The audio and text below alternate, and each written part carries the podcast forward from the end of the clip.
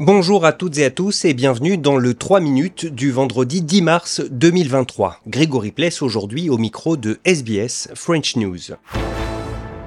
On commence avec le pacte AUKUS. Des annonces formelles seront faites mardi prochain, mais de nombreux articles de presse en ont déjà détaillé le contenu. Allez croire, l'Australie va se doter de deux types de sous-marins nucléaires. D'abord, des Américains construits aux États-Unis et qui seront livrés au milieu des années 2030, et puis ensuite des submersibles britanniques, un nouveau modèle qui lui devrait être construit comme cela a été prévu avec les sous-marins français en Australie méridionale. Des informations ni confirmées ni démenties par le ministre de la Défense Richard Mars, pour qui l'Australie s'apprête à vivre un moment historique.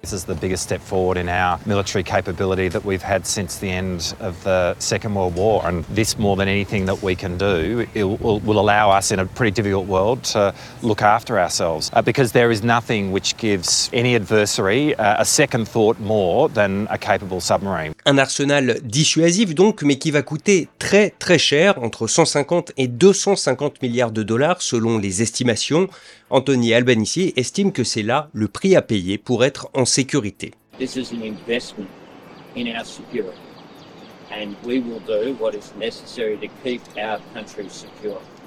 I've said consistently that we will need a minimum of 2% of but I expect spending Rishi Sunak, le Premier ministre du Royaume-Uni, est à Paris aujourd'hui pour un sommet franco-britannique.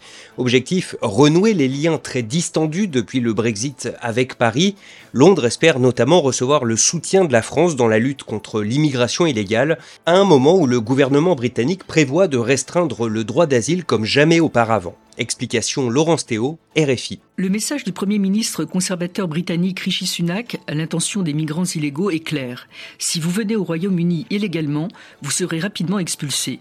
Fleur Judas de l'association humanitaire Utopia 56 explique que cette mesure va plus loin encore. Elle empêche non seulement aux personnes arrivées euh, par voie dite illégale de déposer une demande d'asile, mais elle prévoit aussi un enfermement d'un délai de 28 jours et un renvoi vers un pays tiers tel que le Rwanda, qui est un projet qu'ils ont déjà tenté de passer l'année dernière, qui est un accord pour en fait renvoyer toute personne arrivée de manière dite illégale au Rwanda le temps de dépôt de la demande d'asile.